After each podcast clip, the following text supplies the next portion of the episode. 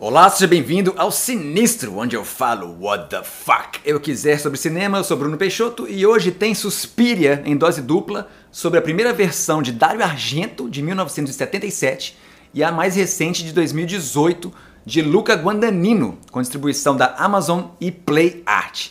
Vamos aí! Em Suspiria acompanhamos Suzy Benham, interpretada por Jessica Harper na produção de 77 e Dakota Johnson em 2018 ela é uma bailarina americana que ingressa em uma prestigiada companhia de dança em Berlim, cercada de misteriosas e suspeitas ocorrências, certo?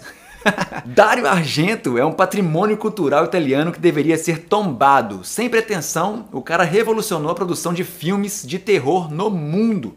Suspiria é o primeiro de uma série chamada A Trilogia das Mães, sobre uma assembleia de bruxas, um conventículo ou um covil. São eles Suspiria, de 77, Inferno, de 80 e Mother of Tears, de 2007. Cada um referente a uma das mães, né? Suspiorum, Tenebrarum e Lacrimarum.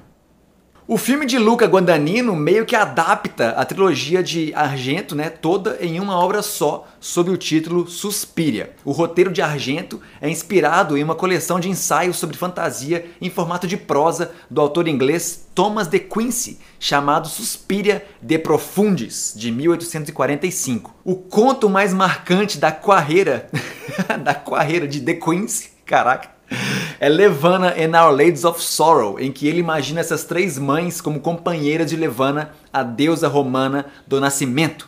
Esse é apenas o terceiro filme que assisto de Luca Guadagnino. Os dois anteriores que assisti são maravilhosos. E Bigger Splash, de 2005, de 2015, também com a Tilda Swinton. E Call Me By Your Name, de 2017, com Timothée Chalamet. Timothée Chalamet? Eu não sei como fala o primeiro nome dele não. O Chalamet. Chalamet. Guadagnino é um artista italiano e certamente se impressionou com Suspiria quando criança.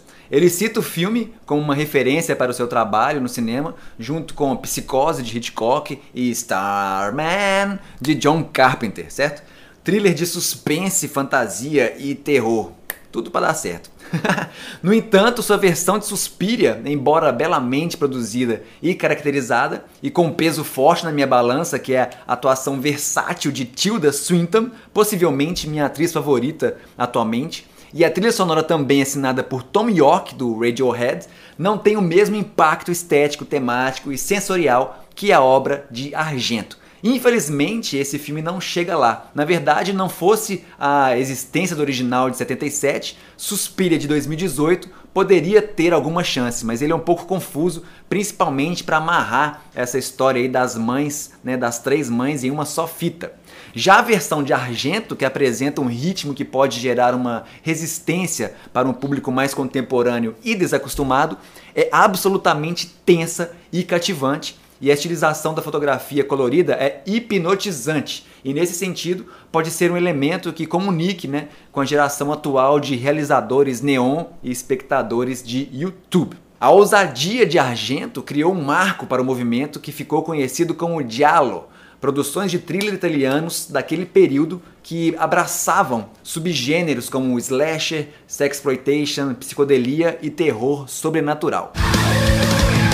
E a trilha de Argento é assinada pela banda italiana de rock progressivo Goblin, maravilhosa. Os caras também já fizeram a trilha para Dawn of the Dead, O Despertar dos Mortos, de George Romero, que dirigiu o filme e roteirizou junto com Dario Argento. Então fica a dica aí, Noite dos Mortos Vivos, 1968, o primeiro filme de Romero, é o filme de zumbis mais importante da história. Convença-me do contrário. They're coming to get you, Barbara. Na sua época de lançamento, Suspiria de 77 apresentou uma inovadora maneira de narrar uma história nessa mídia, principalmente a partir de fotografia, de luzes coloridas pesadas e sem remorso ou sem perdão.